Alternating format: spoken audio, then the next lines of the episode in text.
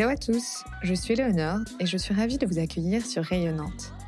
Dans chaque épisode de ce podcast, je donne la parole à des personnalités inspirantes qui contribuent à faire rayonner Nantes à travers leurs projets d'entreprise, associatifs ou culturels. J'espère que vous prendrez plaisir à écouter leur parcours de vie, leurs visions et leurs actions. Rayonnante, le premier podcast de Nantais pour des Nantais. Hello les Nantais et tous les autres auditeurs de Rayonnante. Je suis très heureuse de vous retrouver pour cette deuxième saison du podcast. Alors on démarre le premier épisode avec Johanna Lemo qui a fondé Au Bocal, la première enseigne indépendante à Nantes qui fait du bio, du vrac, du local et du zéro déchet, rien que ça. Johanna a un parcours atypique. Au départ, elle voulait être pompier, puis elle est arrivée à Nantes pour ses études et a eu plusieurs expériences pro qui ne lui ont pas forcément plu et suite auxquelles elle a eu surtout envie de donner un petit peu plus de sens à sa carrière. Elle s'engage alors dans l'association Disco Soup où elle est sensibilisée aux questions de gaspillage alimentaire et là, c'est la révélation. Elle n'en peut plus de jeter ses emballages, ses épluchures, elle commence à tout mettre en bocal, à faire elle-même sa lessive, ses produits ménagers et cerise sur le gâteau, elle lit le livre de Bea Johnson, Zero West Home, qui va finir de la convaincre. Désormais, elle souhaite démocratiser et sensibiliser les Nantais au zéro déchet. On est en 2014 et de là naît au bocal. Dans cet épisode, Johanna revient sur toute l'histoire de Bocal, des débuts à aujourd'hui. Elle nous parle aussi du vrac, car elle est devenue depuis la référente en France sur ce sujet à travers son association Réseau Vrac. Alors bien entendu, si cet épisode vous plaît, n'hésitez pas à en parler autour de vous et à laisser un commentaire sur Apple Podcast. En attendant, je vous laisse écouter ma discussion avec la dynamique et enthousiaste Johanna. Hello Johanna Salut Eleonore Merci d'avoir accepté du coup de nous raconter ton histoire au micro de Rayonnante. Je suis ravie de démarrer cette deuxième saison avec toi aujourd'hui. Bah oui, moi aussi, avec plaisir. Alors Johanna, tu as fondé Au Bocal en 2014, euh, qui est la première enseigne indépendante bio, vrac, locale et zéro déchet du centre-ville de Nantes. C'est ça? Ouais, tout à fait. ok. Alors Johanna, on va parler bien sûr de Au Bocal, mais on va d'abord commencer par parler de toi. Je voulais savoir si tu étais d'origine nantaise. Alors moi, je suis d'origine bretonne, Ouais. donc sans lancer le débat dès le début de- du podcast, mais je viens d'une petite ville qui s'appelle euh, Pordic, à côté de Saint-Brieuc, en Côte d'Armor. Ok, tu es arrivée quand alors à Nantes? Et ben, je suis arrivée en 2010 euh, Ouais. pour mon master, Ouais. Euh, et puis bah, je suis tombée amoureuse de la ville, et donc euh, j'ai décidé de rester à Nantes. Et raconte-nous justement un peu ton parcours. Et ben, donc moi, euh, à la base, enfin, j'ai un parcours un peu atypique. À la base, euh, je voulais être pompier professionnel. Ouais. Euh, donc j'ai fait un bac, en, un bac technique en génie civil pour apprendre à créer des bâtiments et des ponts et des structures. Euh, ça ne m'a pas plu. donc j'ai repris une fac euh, générale où été en fac à Rennes. Et puis je suis arrivée, bah, comme je disais, à Nantes pour mes études en master en management. Et puis du management, euh, j'ai adoré le marketing et donc j'ai fait un master 2 en marketing à l'IAE de Tours et en alternance à Nantes où j'étais dans un cabinet de conseil en stratégie, donc beaucoup sur les projets innovants. Donc là, c'était vraiment euh, super. Sauf que euh, je m'ennuyais à faire des études de marché pour les projets innovants et j'avais vraiment envie d'être de l'autre côté du côté euh, sur le terrain. Voilà, donc à arriver à 22 ans après mon master sur le marché du travail, sans vouloir aller sur Paris comme tout le monde diplômé en marketing. Et amoureuse de Nantes, je voulais vraiment rester là. Et du coup, j'ai eu du mal à trouver un travail qui me plaisait. Après, rien qui m'engageait. euh, En fait, vraiment à la fin de la journée, je me disais, ouais, j'ai été utile, ça me plaît à fond. Donc, je me suis beaucoup, enfin, je dis donc, mais euh, c'est vraiment une succession de petits déclics, mais je me suis beaucoup euh, engagée en fait dans des associations nantaises, euh, dont euh, Disco Soup, qui était ma révélation de la vie, je pense. Ouais. Tu peux nous parler un peu de Disco Soup? Qu'est-ce que c'est? Oui, bien sûr. Euh, donc Disco Soup, à la base, c'est un mouvement allemand qui s'appelle la Schnippel Disco et qui est né à Berlin. Et en fait, c'est vraiment récupérer les invendus, tous les fruits et légumes moches dans les supermarchés ou chez les producteurs directement et aller dans l'espace public les cuisiner. Bah, du coup, la manière disco, hyper festif, euh, déguisé avec de la musique et tout, mais vraiment dans le but de sensibiliser au gaspillage alimentaire. Et donc, euh, pour moi, ça a été vraiment une révélation de dire waouh, on jette des tonnes et des tonnes et des tonnes, euh, bah, rien qu'en fruits et légumes, hein, sans parler du gaspillage alimentaire autrement, mais qui peuvent être tout à fait consommés. Et d'é- d'éduquer et sensibiliser les gens là-dessus, c'est vraiment génial. Donc vous cuisiniez ces fruits et légumes. Voilà. Et l'idée après, c'était de les offrir à des personnes défavorisées ou de les revendre? Alors, pas quoi, du tout. Non? Autant on pense tout de suite à des initiatives comme la Croix-Rouge et autres, autant là, c'est vraiment, euh, on a fait des disques soupes euh, sous les nefs, à la place du bouffet, dans les quartiers. dans des jardins. vraiment, c'est bah, interpeller la, la personne qui passe dans la rue et lui dire bah en fait tiens mange c'est des smoothies c'est des salades de fruits c'est autre. Et, à ce moment-là ils disent ah bah je peux venir vous aider à cuisiner et pourquoi c'est gratuit? Et on déroule tous le discours du gaspillage alimentaire donc ça ça a été vraiment un déclic pour moi et on était en quelle année à ce moment-là? Eh ben 2013. 2013. Voilà. Entre ce déclic-là, en 2013, où tu as travaillé chez Disco Soup, et entre le projet au bocal, qui a démarré en 2014, euh, finalement, ça a démarré à un moment où le vrac n'était pas encore à la mode, ou pas encore tendance, on n'entendait pas du tout parler, donc ce qui était plutôt visionnaire. Euh, comment est-ce que toi, tu as eu cette idée, tu vois, de, eh ben, lancer cette boutique en vrac Eh ben en fait, c'est justement partie de Disco Soup avec cette notion du gaspillage alimentaire. Et après, moi, quand j'ai vu ça, euh, c'était déjà plus possible pour moi. Après, j'ai beaucoup aussi, euh, bah, en grandissant en Bretagne dans le jardin, on avait un compost au fond du jardin. Mon père y pêchait, donc on mangeait les poissons de la pêche. Ah oui, donc déjà petite, tu étais sensibilisée à ces questions De, de, ouais, de manger local, de manger. Voilà, on avait un jardin du coup avec euh, pommes de terre, poireaux, salades, radis, les basiques. Et pour nous, en fait, euh, on vivait à 5 sur un salaire. Donc c'était plutôt enfin, côté économique de on se débrouille, système D, à faire les vides greniers, acheter des jouets ou des vêtements d'occasion. Et pareil, ça à l'époque, c'était pas du tout tendance, donc on le disait pas trop. Et, euh, et du coup, bah, après, la vie étudiante, Rennes, Nantes, la grande ville, aller en supermarché et tout. Et en fait, moi, j'ai pété un câble de j'en pouvais plus de arriver de gros Leclerc, machin, déballer les courses et jeter la moitié des courses, enfin des courses, de tous les emballages euh, autour des pots de yaourt, autour des pots de biscuits, les sachets de pâte en plastique. Euh. Voilà, c'est quelque chose qui me ça me saoulait. Les épluchures, pareil, de jeter les épluchures à la poubelle alors qu'on pourrait les, mettre au compost tout simplement. Oh, c'est quelque chose, ça me faisait mal au cœur. Et du coup, mon copain de l'époque disait Mais tu chantes avec tes épluchures, c'est bon, jette-les à la poubelle et tout. Et du coup, j'ai commencé à euh, mettre tout dans des bocaux, euh, faire mes lingettes démaquillantes moi-même, faire tout ce que je pouvais en cuisinant, les compotes, les confitures, des petits trucs tout simples. Mais voilà, c'était compliqué. Euh, pour acheter mieux et sans emballage, donc aller à Biocop, aller au marché, à, devenir un peu taré. et, euh, et, du coup, de rencontre euh, à une autre, avec notamment le réseau associatif de Nantes, qui est assez extraordinaire quand même, avec Alternativa, avec plein d'associations, bah, plein de rencontres, de lecture de livres, notamment du livre aussi de Bea Johnson, le célèbre livre pour ceux qui connaissent Zero Waste Home. Ok. Donc, tu peux nous en parler un peu? Ouais, c'est une Française qui habite aux États-Unis et qui est en fait une famille de quatre personnes et ne produisent qu'au bout d'un an qu'un bocal. Euh, vraiment que les déchets euh, qui vont à la poubelle bleue. Et elle, son principe de vie, c'est ce qu'elle explique très bien dans son livre et qui donne beaucoup de déclics, c'est le principe des 5 R. Donc c'est refuser, réduire, réutiliser, recycler, et du coup composté qui s'appelle ROT en anglais. Et donc voilà, je me suis vraiment mis dans cette optique-là. Et euh, j'ai organisé notamment la grande soirée du zéro déchet à Nantes en 2015. Ouais. Où Bea Johnson est intervenue. Ah, donc elle vient en France, elle a fait beaucoup de conférences, donc on, on l'a fait passer par Nantes. Et, euh, et, voilà pour donner le déclic à d'autres Nantais de consommer de cette manière-là. C'était une soirée à R38, donc avec le collectif professionnel des acteurs du zéro déchet à Nantes. Toujours en 2015, à l'époque, on, on n'était pas beaucoup et puis on était assez rentre dedans parce qu'il fallait en parler et personne n'avait conscience de, ça. Et rien que mettre le mot zéro déchet, bah déjà ça choquait pas mal. Euh, donc du coup, en l'organisant, moi j'ai décidé de faire pitcher des acteurs locaux avant pour montrer que Nantes, on a la chance, il y a déjà beaucoup de choses qui se passent en termes de compostage, en termes de euh, recyclage, ressourcerie, euh, atelier de co-réparation voilà, boutique zéro déchet. J'avais pitié au bocal à l'époque parce qu'il n'y en avait pas aussi. Et après, bah, Bea Johnson a fait sa conférence sur elle, son mode de vie. Donc toi, tu avais déjà cette idée de créer cette boutique zéro déchet En 2014, du coup. j'ai eu l'idée. Et donc, pour refaire le lien avec Disco Soup, et aussi euh, Marion, qui est une amie de Disco Soup, qui avait un projet de fin d'études. Et en fait, qui s'est dit, ouais, il y a une boutique qui existe comme ça, euh, sans emballage, en France. C'est la toute première. Euh, et, du coup, moi, je me suis dit, mais carrément, en fait, Nantes a été Green Capital de l'Europe en 2013, ville verte, ville écologique, et pour autant, si on veut acheter ses pâtes sans plastique, eh ben, en fait, c'est la grosse mission. On trouve rien. À part Carrefour City et deux, trois magasins monoprix en centre-ville euh, ou Biocop en périphérie, en fait, c'est la galère pour manger à Nantes, euh, manger mieux. Donc voilà, on est parti de là en 2014 et, et si on ouvrait un magasin sans emballage à Nantes Est-ce qu'entre le moment où tu as eu l'idée et le moment où finalement euh, Au Bocal s'est lancé, il s'est Mm. quand même passé deux ans, puisque tu as Ouais. ouvert ta première boutique Ouais, en c'est ça. 2016. Donc, du coup, quelles ont été, tu vois, un peu les étapes? Tu disais, donc, euh, tu as été rencontrer des, des acteurs sur ce sujet-là, des gens qui avaient déjà des boutiques.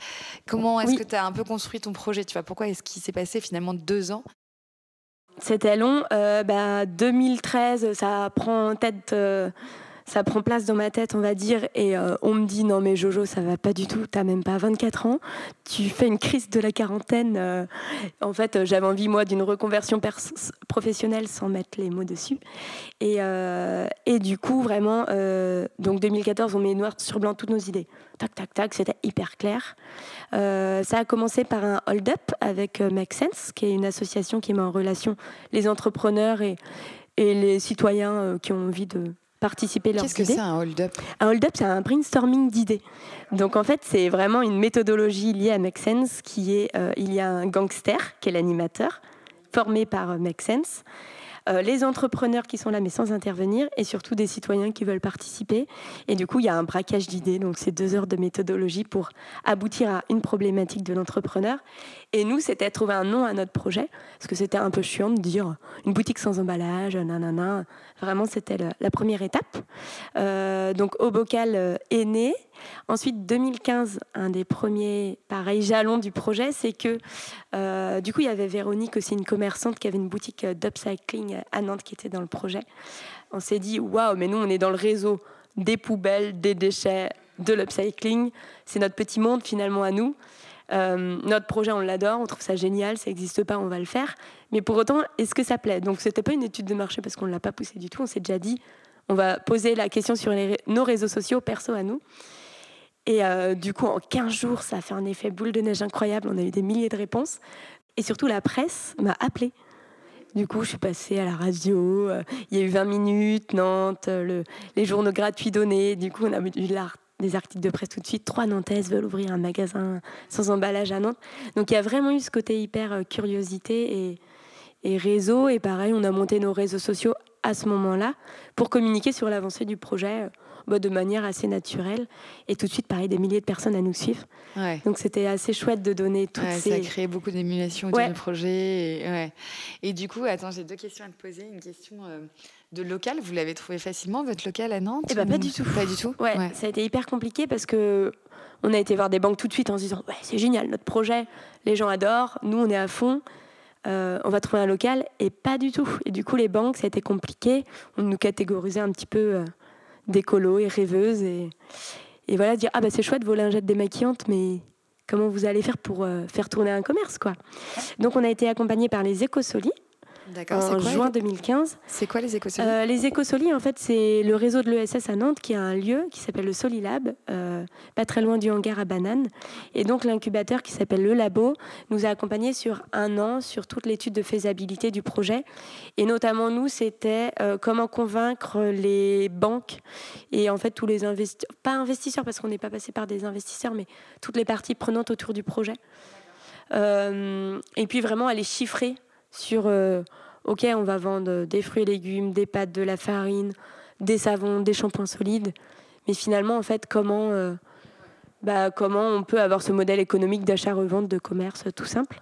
Donc ça a été vraiment Est-ce que super. c'est suite à tes discussions, si je comprends bien, avec euh, les banques, que tu t'es dit, ah bah en fait, on a peut-être besoin de se faire accompagner pour en faire un vrai business Ouais, model quoi. Ouais, parce qu'on nous prenait pas au sérieux. Ouais. Et pour le coup, comme ça n'existait pas, à part du coup le magasin à Bordeaux, euh, les Biocop qui ont des rayons vrac depuis des années, mais voilà, c'est Ouais. dur à analyser. Ouais. Euh, en fait, on allait faire l'étude de marché d'un magasin qui n'existait pas. Donc assez, euh, assez compliqué. Surtout quand on débarque à 24 ans, qu'on n'a jamais eu son entreprise, qu'on n'a jamais géré un magasin, qu'on fait sa reconversion sans avoir d'expérience professionnelle. Voilà, la prise de sérieux, c'était compliqué. Euh, et aussi dans les autres étapes du projet, c'est que bon, Marion, Véronique, la vie entrepreneuriale, elles sont parties du projet. Et du coup, en septembre 2015, je me suis retrouvée toute seule, qui n'était pas du tout le but, puisque Buckle, c'était un projet euh, collaboratif au début. Et un petit peu euh, déçue de. euh, bah, on a tous nos fournisseurs, on a passé un temps énorme. Ah oui, parce que ça, convaincre les fournisseurs de faire du vrac, on s'en est pris des vents au téléphone qui voyaient pas l'intérêt. Non, non, mais c'est déjà emballé, c'est très bien. Déballez vos sacs pour remplir vos silos. Euh, les clients vont rien voir. Ah non, non, non, mais pas du tout, c'était pas du tout logique. Et, euh, donc, bah, j'ai décidé d'ouvrir une boutique éphémère sur une semaine pour la semaine européenne de la réduction des déchets. Donc, toujours en 2015. Et ça s'est passé à la maison Bergeron sur l'île de Nantes. Et du coup, ça a été un mini au bocal. À l'époque, on voulait avoir un salon de thé euh, café associatif. Euh, qui n'a pas pu avoir lieu finalement, mais du coup on l'avait fait en version miniature. La ressourcerie nous a prêté du matériel, on a tout fait en mode récup avec nos fournisseurs euh, euh tisane, café, shampoing solide, vraiment tous les basiques, mais c'était vraiment en fait ridicule, mais c'était génial pour nous parce que voilà, c'était la concrétisation et tester à petite échelle notre projet. Et là, c'était un gros succès avec euh, bah, des milliers de personnes, enfin pas milliers, mais des centaines de personnes à venir, des milliers de chiffres d'euros, d'euros de chiffre d'affaires, je vais y. Et puis toute l'émulation et les encouragements de, de notre communauté qui nous suivait depuis plusieurs mois. Et...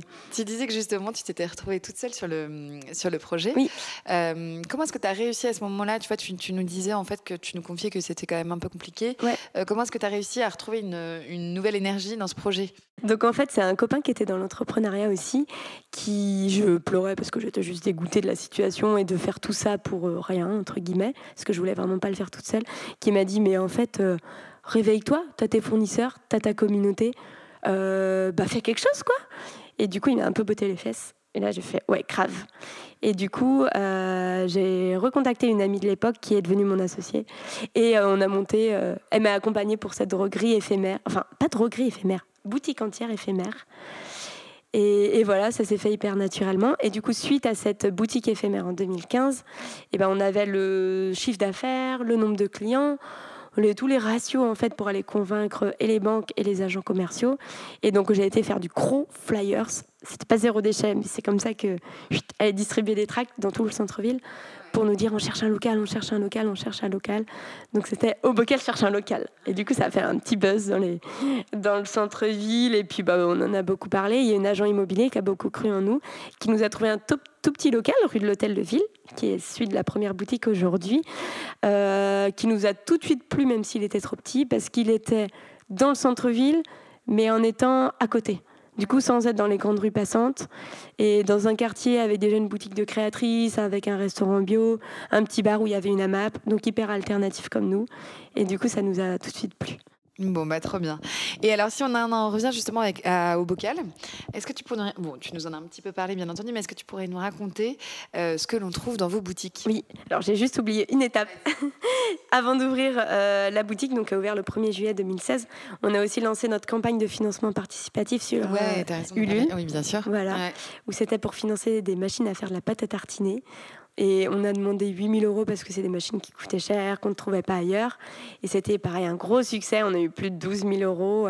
Donc ça a été Ah vraiment ouais. euh, pareil. Les personnes qui nous suivaient depuis un an, un an et demi, c'était vraiment la concrétisation et le soutien euh, bah, en plus. Et quand on Et a... toi, tu as lancé la campagne Ulule Ouais, juste avant d'ouvrir. Tu avais déjà ouvert la boutique éphémère ou... Oui, en fait, la boutique éphémère a été ouverte en 2015. Ouais. Après, on a trouvé un local et le temps de faire les travaux, comme on les a fait nous-mêmes, euh, on a lancé une campagne de financement participatif juste avant. Et ça a été vraiment super pour les gens qui se disent enfin, déjà au bocal va se concrétiser, on peut les soutenir. Et une fois que la boutique euh, a ouvert en juillet 2016, bah, du coup ils sont venus dans la boutique. Ça a été vraiment, ils ont grandi avec nous en fait, Ouais. nos clients. Et- Si on revient un peu sur Obokel, est-ce que tu nous raconterais ce que ce qu'on trouve dans tes boutiques? Euh, Tu nous en as un peu parlé, mais du coup un petit peu plus en détail. Oui, donc euh, l'idée de Bocal, c'est vraiment de démocratiser l'achat en vrac et de rendre accessible le mode de vie zéro déchet. Donc c'est de tout trouver euh, dans un même lieu. Après, aujourd'hui, on a deux boutiques, donc je vais faire un peu des parallèles. Mais en gros, on trouve plus de 1500 produits, à la fois des produits alimentaires et des produits hors alimentaires. Euh, donc sur l'épicerie, on trouve de l'épicerie sèche euh, classique, farine, pâtes, riz, euh, fruits secs, thé, café, épices. Aussi euh, des fruits et légumes, du fromage, du pain, euh, de l'huile d'olive, du vinaigre, voilà, beaucoup de produits, de l'alcool en vrac. Aussi beaucoup de produits consignés pour tout ce qui ne peut pas être vendu en vrac. Euh, donc tout, bière, vin, jus de fruits, confiture, mozzarella, yaourt, fromage blanc, vraiment tous les produits du quotidien en fait pour faire ses courses. On a même du beurre et du ketchup en vrac. C'est vraiment des choses cool. On se dit yes, on peut vraiment se passer du supermarché. Et pour tout ce qui est hors alimentaire, on vend des produits d'hygiène type euh, shampoing, shampoing soit en vrac liquide, soit en solide, des brosses à dents en bois compostable, des gourdes en inox, vraiment tout du coup. Produits d'hygiène, produits d'entretien, cosmétiques et accessoires du quotidien. Donc euh, vraiment pour simplifier l'achat en vrac et le zéro déchet, encore une fois. Trop bien, une offre très très large. Du coup, Ouais. 1500 références, Ouais. c'est énorme. Ouais, c'est énorme. Explique-nous comment est-ce que ça fonctionne concrètement, Oui. tu vois Est-ce que je dois arriver avec mes propres contenants Ouais, euh, exactement. Donc en fait, le principe, il est simple. euh, c'est aussi de réduire les déchets. C'est vraiment le cœur, euh, le cœur de Bocal. Et donc de venir avec ses propres contenants. Donc euh, vous venez avec ce que vous avez chez vous qui est adapté à faire remplir. Donc ça peut être des bocaux, bien sûr. Après, les bocaux, c'est lourd. Donc Mhm. ça peut être aussi euh, des boîtes tupperware, des boîtes en inox pour recharger son thé. Ça peut être les boîtes pour mettre le fromage. Ça peut être les sachets en tissu qui sont, moi je trouve, euh, franchement, le top pour acheter euh, ses céréales, ses pâtes. Encore, je dis toujours la même chose, mes lentilles et tout. Vous mettez, hop, votre sac en tissu, vous le remplissez à la manière du sac en papier craft, euh, mais du coup qu'on ne jette pas. Euh, si vous en avez pas, nous on en propose des bocaux gratuits qui sont donnés, des bocaux neufs à l'achat ou des petits sacs en papier pour dépanner depuis bah, la Covid. Et puis bah, du coup, c'est le principe de ramener ces bocaux, c'est de les peser. Donc il y a la tare qui est faite, donc vous pesez vous-même les bocaux, n'importe quel contenant qui fait plus de 2 grammes, tout seul directement. Vous prenez les produits que vous voulez, en quantité que vous voulez aussi. Donc là, c'est vraiment cool de se dire, bah, on peut acheter juste 2 grammes de cannelle si on a une recette.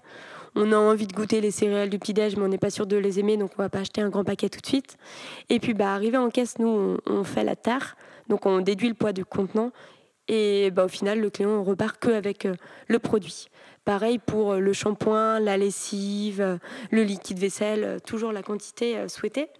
Donc ça, c'est vraiment euh, le principe. euh. Et tu disais que si j'oublie mes contenants, Ouais. donc je, je peux en acheter sur place, c'est Ouais, ce que tu il y disais. en a toujours des Ils neufs. sont consignés, du coup, je les réimporte après ou? Et ben en fait, il y a deux solutions. Soit du coup, il y a des bocaux qui sont donnés, gratuits, que c'est des bocaux, par exemple, si tu as trop de pots de cornichons confiture chez toi, euh, que tu as lavé, que tu n'utilises pas, tu nous les redonnes, nous on les nettoie, on les redonne aussi aux Mhm. clients. Donc ça, c'est des bocaux gratuits.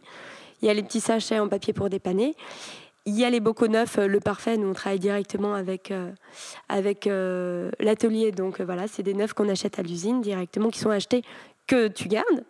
Et puis, bah, du coup, il y a tous les bocaux consignés qui sont ramenés. Donc là, c'est du pré-emballé consigné. Ouais, c'est ça. Parce que tu disais, donc on a parlé de ta première boutique qui était rue de l'Hôtel de Ville, mais en fait aujourd'hui tu as deux boutiques. Oui, c'est ça. La deuxième se trouve. Euh, allée des tanneurs, donc Ouais, sur le ça, cours ouais. des 50 otages. Ouais, voilà. Aujourd'hui, c'est l'épicerie en vrac pour tout l'alimentaire et la droguerie zéro déchet bah, pour tous les produits de la maison. On va dire, c'est vraiment deux univers qui, au bout de cinq ans, euh, se sont divisés euh, naturellement. Et... euh, D'accord. Et donc la droguerie, c'est rue de l'Hôtel de Ville. C'est ça. dans la boutique rue de l'Hôtel Ouais, de ouais, Ville. ouais. Ok. Avant, on avait tout rue de l'Hôtel de Ville et puis maintenant, c'est la droguerie et l'épicerie sur le cours des 50 otages, Ouais. plus proche de Talon. Et alors donc aujourd'hui, donc au Bocal, c'est deux magasins à Nantes. Ouais. C'est 13 salariés, c'est ça, ce que tu me disais? 11 salariés. 11 Oui. salariés. C'est quand même une grosse équipe. Qu'est-ce qui a fait, selon toi, la force de ton concept? Tu vois, qu'est-ce qui a fait que ça a marché et que tout de suite les Nantais euh, sont venus, ont commencé à, à consommer de cette manière-là? Eh bah, c'est une super question. Euh, c'est vrai qu'on ne pensait pas. Euh, après, c'est toujours bizarre de se dire euh, c'est un succès. Euh, je m'en remets toujours pas parce que, en fait, à l'époque, ça n'existait pas. Et du coup, je m'étais dit, je fais ce qui me plaît, ce qui est en lien avec mes convictions personnelles. Et j'avais envie d'avoir du sens, en fait, aussi dans moi, mon travail. Du coup, lier convictions personnelles et convictions personnelles, c'était vraiment énorme. Je m'étais dit, si ça marche pas, j'irai voyager. Bon, bah, du coup, loupé. loupé parce qu'avec un salarié de boutique, c'est un peu compliqué d'aller voyager. Mais euh, ouais, vraiment, la force du concept, bah, c'est quelque chose qui, que moi j'ai créé pour euh, avoir plus de sens, pour un meilleur avenir. Euh, je l'ai créé par conviction, par passion. Et du coup, j'y mets vraiment tout mon cœur. Et c'est quelque chose qui est hyper cohérent. En fait, moi, c'est vraiment le bon sens, la logique. On est transparent dans nos produits. Du coup, on achète en direct avec le plus de fournisseurs euh, possible. Donc nous, on travaille avec 160 fournisseurs, un maximum en local. Et en fait, en local, c'est incroyable de se dire tout ce qu'on peut acheter. En passant euh, des fruits et légumes, aux bières, au pain, aux accessoires type euh, lingettes démaquillantes, aux shampoings solides, aux dentifrices solides, au vinaigre blanc, aux bouquins. Enfin, clairement, il y a...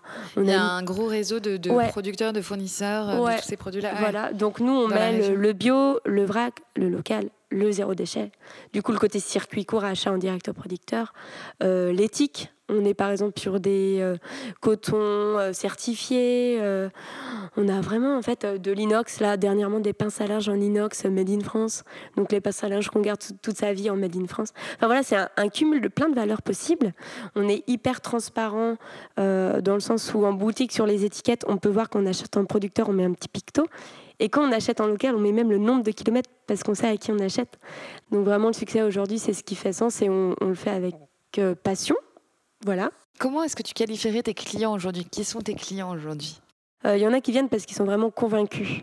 En mode vraiment zéro déchet. C'était d'ailleurs les tout premiers clients en 2016 qui venaient, euh, qui traversaient tout Nantes, qui venaient de Rosé, qui venaient des fois de Rennes en week-end pour faire le plein. Donc vraiment les convaincus du zéro déchet au début. Après, on a eu ceux qui sont venus pour le bio parce qu'en centre-ville de Nantes, il n'y avait pas beaucoup d'enseignes bio aussi. Euh, on a eu les clients qui sont venus tout simplement parce qu'ils habitaient dans le quartier, donc vraiment côté proximité, qui n'étaient ni bio ni vrac, qui habitent à côté, donc comme on a du pain frais, des légumes frais, euh, voilà, ils sont pris au jeu. Et aujourd'hui, ils ramènent leurs contenants, ils achètent du lait en bouteille consigné. Enfin, vraiment, c'est énorme. Euh, donc nos clients aujourd'hui sont ceux qui ont envie d'agir aussi au quotidien. Ils viennent pour plein de raisons écologiques, par engagement. Il y en a qui viennent aussi pour le côté économique du vrac, où il y a des produits qu'ils trouvent à, moins cher. Il y en a qui viennent parce qu'ils passent devant. Donc c'est vraiment chouette de se dire que le zéro déchet, c'est assez transversal. En fait, ça touche tout le monde pour différentes raisons. Alors, j'avais une question d'une auditrice qui me disait comment est-ce que tu imagines le développement de Haut Bocal dans les prochaines années? Eh ben, c'était une très bonne question euh, parce que bon, quand même, la crise sanitaire du Covid, euh, ça a été un tsunami quand même, faut le dire, euh, et dans le commerce et dans l'entrepreneuriat. Donc, les cinq ans, ça a été une grosse aventure qui allait hyper vite, puisqu'au début, toute seule, à me dire est-ce que je vais pouvoir me verser un salaire, à arriver à payer trois loyers parce qu'on a aussi une réserve avec un logisticien à vélo qui livre les deux magasins, qui, nous fait notre réassort. Donc, on salaire, trois loyers, euh, voilà. Euh, du coup, c'est hyper chouette d'en être arrivé là. en cinq ans, ça a été ascenseur, quoi. Euh, donc, aujourd'hui, le développement de Bocal, moi, je le vois plutôt de manière pérenniser l'activité.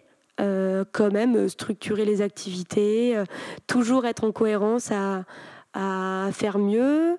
On, on fait des choses super, mais encore mieux, savoir à qui on achète, maximum de produits en circuit court, en local.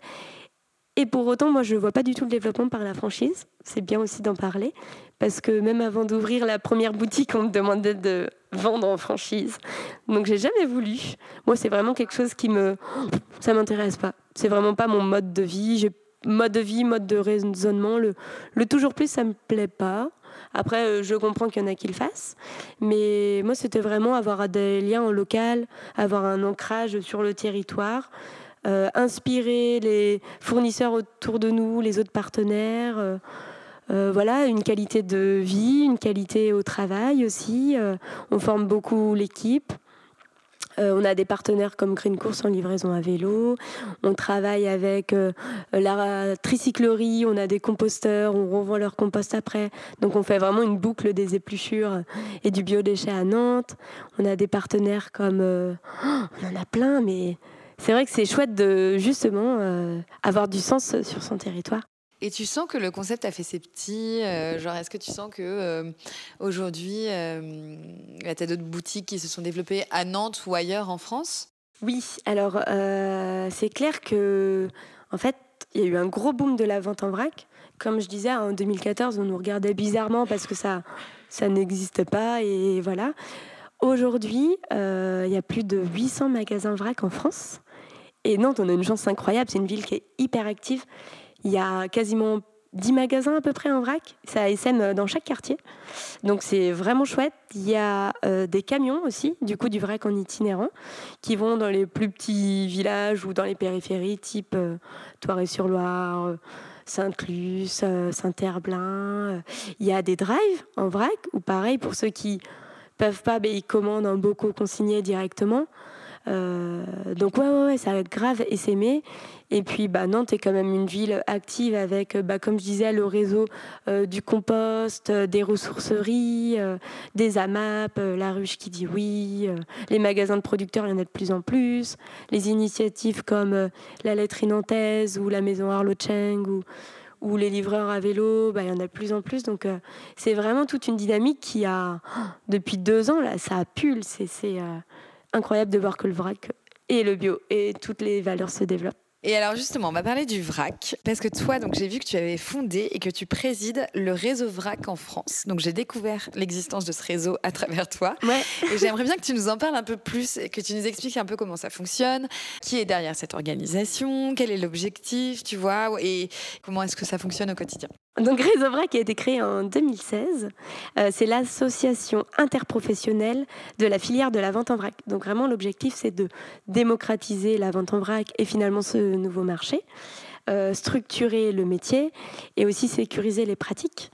Donc euh, c'est un réseau de professionnels, comme je disais, soit les distributeurs, type magasin vrac comme nous, Fix, Wit et Néron, à la fois les fournisseurs, que ce soit fournisseurs de produits, alimentaire, hors alimentaire, fournisseurs de matériel, les caisses, les balances, les bacs, en fait vraiment le système de, distribution qui est, qui est propre au magasin VRAC et euh, les porteurs de projets. Donc euh, voilà, c'est une association qui a aujourd'hui plus de 1900 adhérents, euh, qui est donc une association française, mais pour autant, elle est dans plus de 14 pays aujourd'hui, parce qu'il y a plein de francophones à l'étranger qui veulent monter un magasin vrac. Et comme il n'y a pas d'association comme ça au monde, en fait, elle est vraiment unique. Et bah, du coup, Réseau Vrac commence à essaimer un petit peu partout. Génial. Ouais, donc c'est vraiment top. 14 euh, pays du monde entier ou uniquement de l'Union européenne? 14 pays du monde, entier. Il y a des gens en Asie qui appellent. Moi, je suis ah. français expat, j'ai envie de monter mon magasin vrac. Il n'y a pas d'infos en fait en termes. En fait, il y avait un flou juridique sur la vente en vrac. Qu'est-ce qu'on peut faire, qu'est-ce qu'on peut pas faire, dans quelles conditions? Euh, d'hygiène. Autant pour la vente de fromage, c'est plein d'autres produits, c'est un exemple type, mais c'est hyper encadré. Autant pour le vrac, pas du tout. Donc du coup, comme je disais, bah, ça structure la filière de la vente en vrac. Et derrière ça, aujourd'hui, il y a 10 salariés euh, de l'association qui sont sur Paris principalement. Donc c'est une équipe vraiment qui est là opérationnellement, euh, qui fait toute la technique. Il y a une avocate, il y a une juriste, il y a un guide juridique de la vente en vrac, il y a des formations qui sont données sur monter son magasin vrac, les bonnes pratiques en termes d'hygiène sur la vente en vrac. Vraiment, c'est vraiment la filière métier. Et il y a un conseil d'administration, comme on est en, association de 10 personnes, euh, dont j'ai la présidence euh, bah, depuis, le début. D'accord. Ok. Comment est-ce que tu accompagnes du coup euh, ces acteurs dans la, mise en place de leurs projets? Enfin, comment est-ce que l'association d'ailleurs euh, accompagne ces acteurs Et eh bah, via des formations, beaucoup, euh, via le salon du vrac aussi, qui est un événement clé pour euh, quand on est porteur de projet, qu'on a une idée. Bah, par exemple, nous, on a passé deux ans et demi à monter notre, enfin non, pas deux ans et demi, un an et demi à monter notre projet, parce qu'à l'époque, il n'y avait rien de centralisé en fait. Il fallait démarcher tout le monde, convaincre les fournisseurs, trouver la bonne balance qui soit liée à l'ordinateur caisse pour faire la tare. Aujourd'hui, on adhère à l'association et ben il y a l'annuaire des fournisseurs, soit en France, soit par région.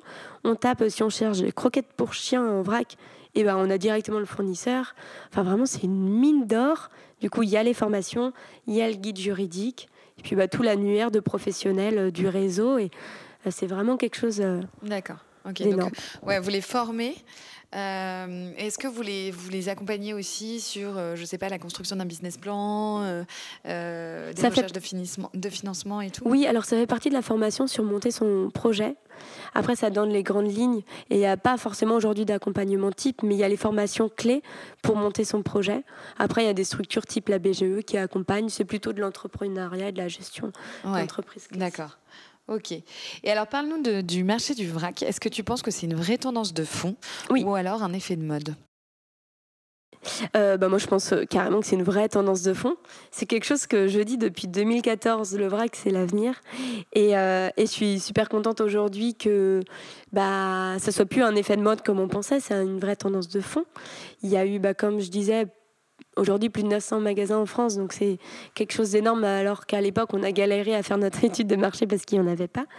Euh, c'est une vraie tendance de fond parce que ça répond à des enjeux environnementaux, donc à toutes ces problématiques de réduction des déchets, de euh, gaspillage alimentaire, on peut acheter la quantité souhaitée, on, bah, réduit ses emballages de manière drastique, on a des meilleurs produits souvent, avec le vrac, il y a beaucoup de produits en bio, donc euh, que ce soit en alimentaire ou en cosmétique, on arrive sur des produits de meilleure qualité pour la santé, pour la planète et pour les personnes qui les produisent. Euh, c'est aussi une vraie tendance de fond parce que tout simplement les consommateurs ils peuvent reprendre la main sur leur consommation. Euh, ils se laissent pas influencer par la publicité, le marketing, les promotions. Quand on va dans un magasin vrac, bah, en fait c'est déboussolant au début, mais on a vraiment des silos et le produit. Donc on n'a pas l'emballage, on n'a pas le fameux riz qui va te vendre le sourire euh, du monsieur qui est sur la boîte euh, avec un prix, euh, on ne sait pas d'où ça sort.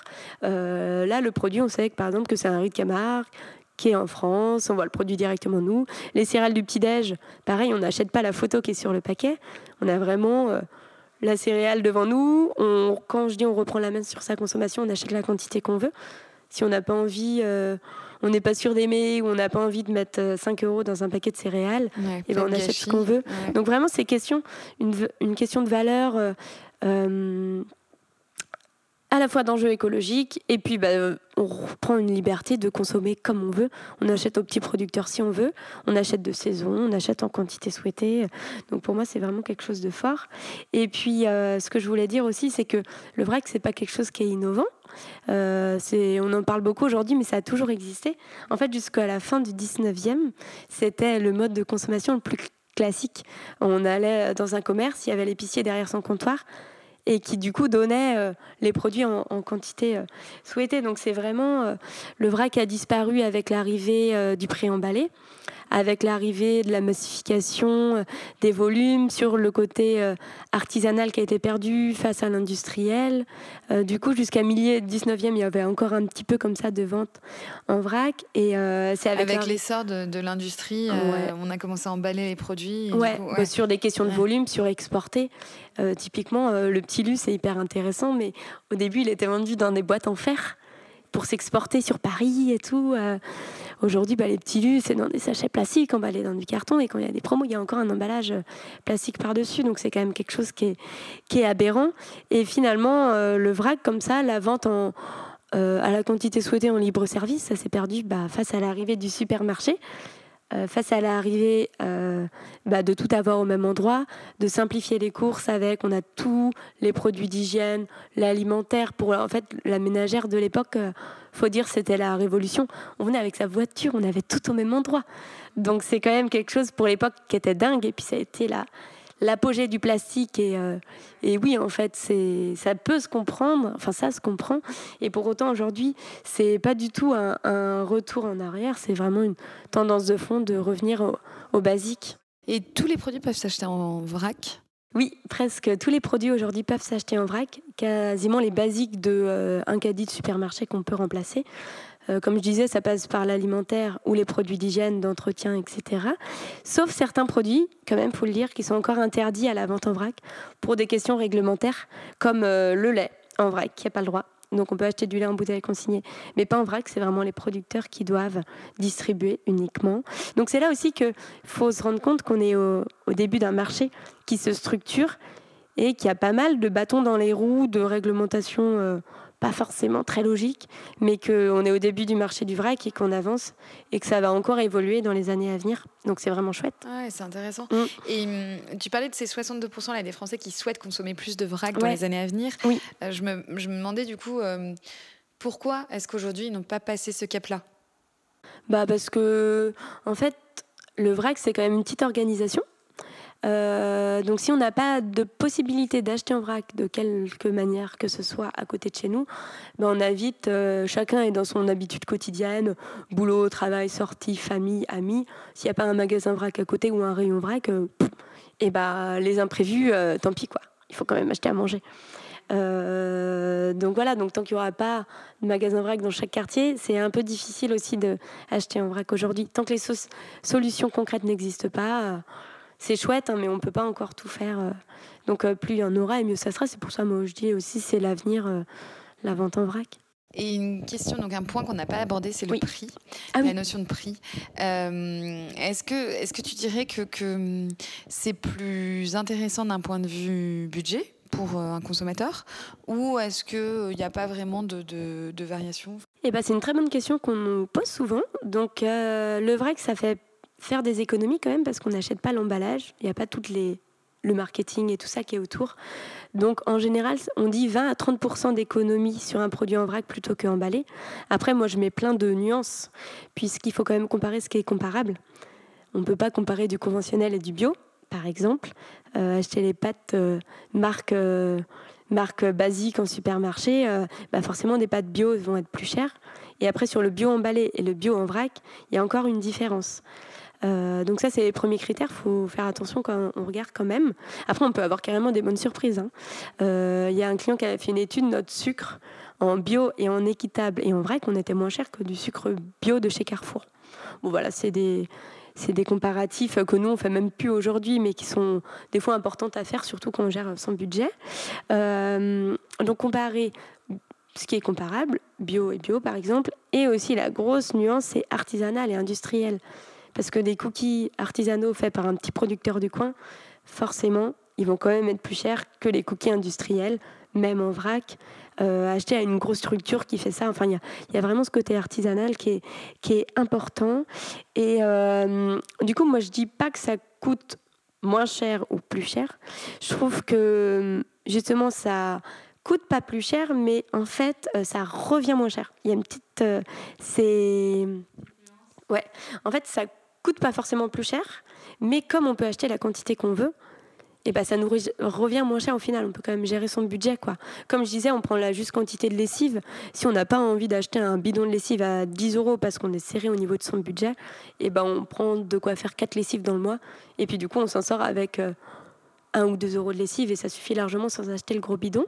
Donc ça, c'est hyper intéressant. Et justement, donc, bah, je pense que as quand même un peu partiellement répondu à cette question, qui était une question d'une fidèle auditrice de Rayonnante, à qui je fais un petit clin d'œil, qui disait Parfois, acheter en vrac revient plus cher que l'achat d'une même référence emballée. Oui. Et donc, comment est-ce que tu expliques ça? Bah en fait, c'est difficile à expliquer parce qu'aujourd'hui, euh, la vente en vrac, c'est quand même, euh, même si c'est une tendance de fond, c'est quand même à la mode. Donc, avant tout, il y a les magasins qui font leur propre stratégie de prix. Il y en a qui font aussi du vrac maintenant par opportunisme. Donc, on peut trouver dans des endroits des prix en vrac plus chers, avec dans le même rayon juste à côté le produit emballé moins cher. Donc ça, c'est des aberrances où moi je, je suis hallucinée de ça et je milite contre ça, mais voilà, il y a encore aujourd'hui malheureusement l'effet de mode où il y en a qui en profitent. Euh, après, il y a le côté industriel, artisanal où il faut faire attention, mais normalement, ça ne doit pas revenir plus cher. Euh, voilà, faut euh, faut regarder, faut faire attention. Les prix, qu'on est convaincu du vrac, il y a des magasins pour qui, comme nous, on applique le prix juste. Du coup, on essaie de faire un effort sur le prix pour convaincre euh, les gens d'acheter en vrac et le rendre accessible. Euh, donc ça revient pas forcément plus cher. Après, si ça revient plus cher sur les légumes, par exemple, euh, nous on les achète à des producteurs en direct. Donc oui, ok, ça revient plus cher que les légumes du supermarché en bio. Mais ça n'a rien à voir, c'est pas du bio qui vient d'Espagne. C'est du bio qui vient d'à côté où le producteur, par exemple, sur la pomme de terre, il a eu une galère parce que cette année, la météo, c'était catastrophique. Des fois, ça arrive que sa machine tombe en panne, il doit tout récolter à la main. Bah, le prix de la main-d'œuvre française. Euh, voilà, ça peut avoir des répercussions. Euh, et voilà, globalement, on arrive à expliquer les hausses des prix. Souvent, c'est lié à la météo, aux mauvaises récoltes, euh, et puis aux aléas climatiques. bah, Aujourd'hui, il y en a quand même beaucoup. Donc, il peut y avoir des, variations, mais pas hésiter à demander pourquoi aussi en magasin.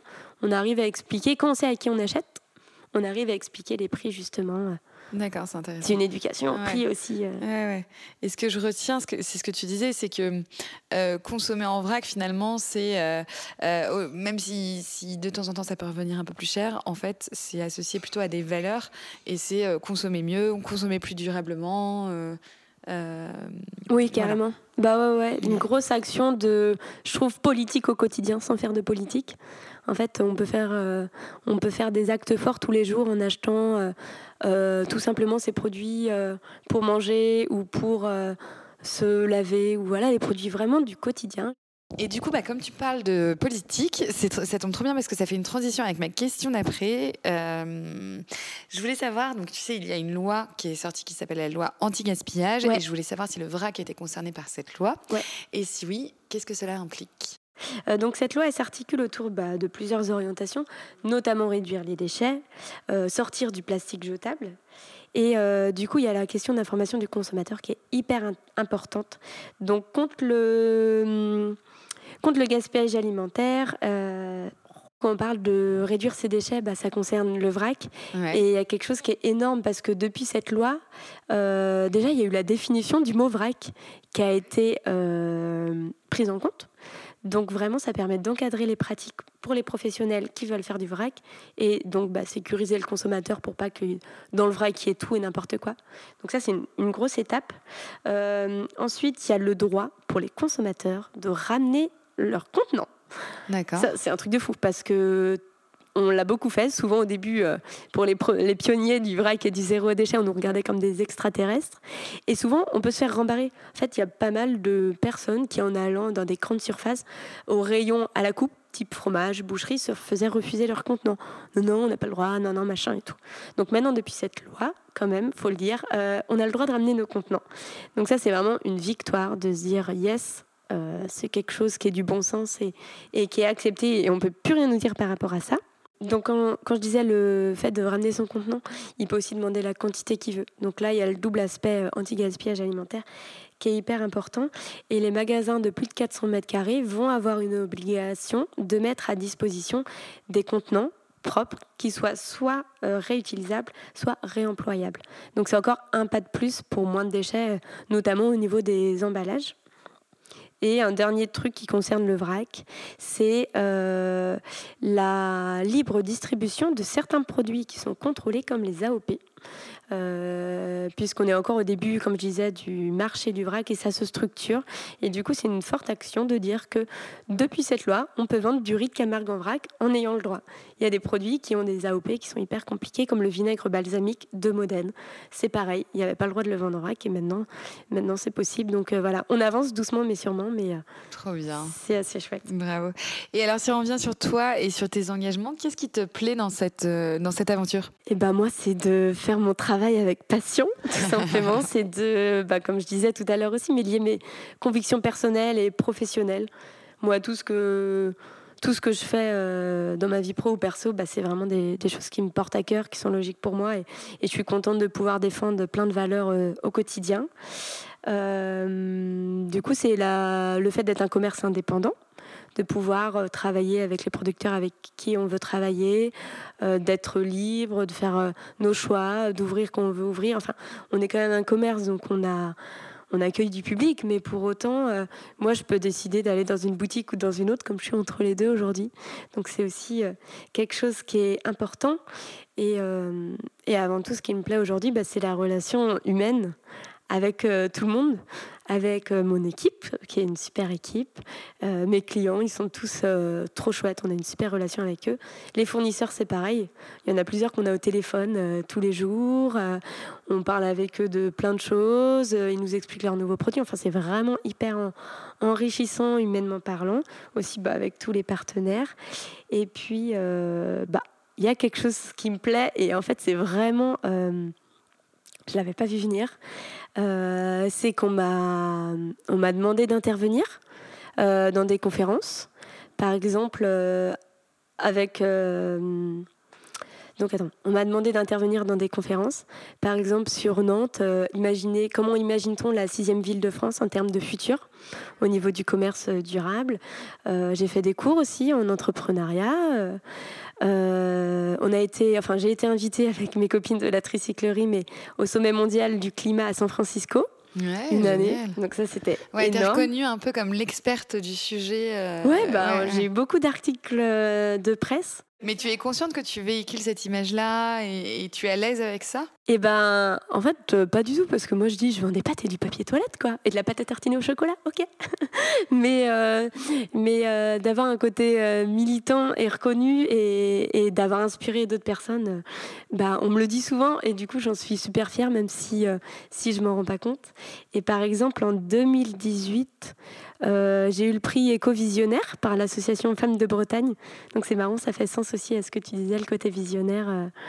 Euh, voilà, donc euh, pareil, je m'y attendais pas. J'ai eu la même année le prix euh, au niveau de la Chambre des métiers de l'artisanat des Pays de la Loire, entrepreneur de talent.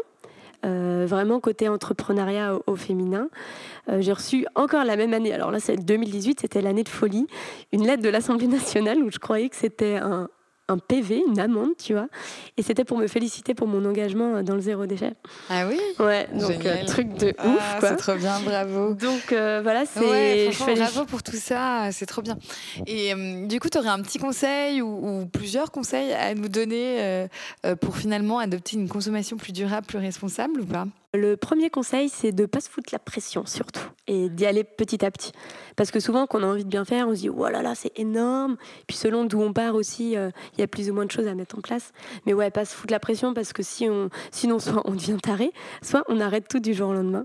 Et du coup, c'est pas le but de se prendre la tête avec sa famille parce qu'on veut absolument avoir ça à la maison ou, ou voilà, se mettre tout le monde à dos parce qu'on refuse les emballages, les cadeaux, les pailles, les trucs. Euh, voilà. Du coup, vraiment y aller doucement. Euh, moi, ce que je conseille, c'est soit on est un peu taré comme moi, donc on, décortique sa poubelle. Donc, quand on va dans la poubelle, il y a un tiers d'épluchures. Et donc, ce sont des biodéchets qui finissent par pourrir et puer. Donc, déjà, première étape, composter. Et maintenant, à Nantes, il y a beaucoup d'initiatives. Comme je disais, par exemple, la tricyclerie euh, euh, ou d'autres restaurants qui compostent. Bref, euh, composter. Donc, c'est du coup, ça enlève déjà un tiers de la poubelle. Et après, du coup, qu'est-ce qui reste dans la poubelle? Donc, on peut tout regarder. Et bah, souvent, il y a ce qui va à la poubelle jaune et souvent dans la poubelle bleue ce qui reste. Donc maintenant il y a aussi les nouveautés dans les poubelles jaunes à Nantes, mais c'est les emballages plastiques et vraiment un, déchet qui peut pas être ni compostable, ni recyclable, ni réutilisable. Enfin vraiment ce petit truc-là, c'est des choses à bannir. Et par exemple, euh, bah, si vous voyez un emballage de je sais pas quoi, et ben là vous dites ah ben je vais essayer de l'acheter en vrac ou de faire autrement ou de faire ce produit moi-même ou autre. Euh, mais en même temps, je couple la petite astuce là par euh, sans en faire trop, peut-être se mettre un défi un défi par euh, année, un défi par mois ou un défi par pièce, par exemple, de la maison. Parce que ça peut être, euh, bah moi j'en ai marre d'acheter des bouteilles d'eau en plastique. Euh, c'est vraiment un déchet, je peux plus le voir. Donc du coup, je m'équipe avec une gourde en inox. Ou ça peut être dans la salle de bain, bah, j'en ai marre, j'en ai marre d'avoir une pile de coton à démaquiller qui s'accumule. Donc voilà, après chacun est concerné, chacun vit différemment. Il y en a qui sont beaucoup en déplacement avec leur boulot. Donc, il euh, y en a qui sont beaucoup à la maison. Euh, voilà. Et puis, bah, lire des bouquins, euh, échanger avec des groupes comme le groupe Facebook Zéro Déchet Nantes pour partager ses trucs et astuces. Acheter un objet qui fait plaisir, qu'on sait qu'on va garder. Il y a toujours les valeurs. Moi, j'aime beaucoup dire moins mais mieux. Au lieu d'acheter plein de fringues qu'on garde pas, qu'on met pas, on achète une bande fringue au compte au bio, éthique, peut-être made in France ça coûte plus cher, mais du coup, on l'adore et on l'a mis plus souvent. Enfin voilà, il y a vraiment beaucoup, beaucoup de valeurs qui s'appliquent. Donc, c'est pas évident de donner un premier conseil, mais petit à petit surtout. Ça, en fait pas mal et je trouve que c'est bien. Ouais. Et du coup, on va terminer par euh, Nantes. Est-ce que tu dirais que. Hum, on en a quand même un peu parlé, mais est-ce que tu dirais que Nantes est une ville active dans la thématique du zéro déchet? Bah oui, ouais. ouais. grave. Après, forcément, moi, je vois ça de ma fenêtre et puis je suis tellement baignée là-dedans que j'ai que du réseau, on va dire, dans ce domaine. Mais entre le nombre de magasins vrac, entre le nombre d'initiatives pour composter, euh, tous les livreurs à vélo, les ressourceries, bah, les endroits pour acheter en friperie, acheter d'occasion, revendre. Euh, voilà, mieux, mieux consommer, euh, louer des vélos, enfin, vraiment, il y a quand même beaucoup, beaucoup de choses. Et alors, du coup, tu sais, j'aime bien terminer ce podcast par des petites questions rituelles sur Nantes. Est-ce que tu pourrais nous dire ce que t'évoques Nantes? Ouais, alors euh, c'est hyper drôle parce que ça m'évoque trois trucs. Euh, si on commence par le tout début, Nantes, moi de Bretagne, Nantes, je connaissais pas. Donc à part le château euh, des ducs de Bretagne, à part les petits lus et à part la chanson, la fameuse chanson dans les prisons de Nantes, Euh, moi, je venais à Nantes pour faire des soirées, parce que j'ai une copine, euh, NJ d'ailleurs, euh, qui faisait des super soirées.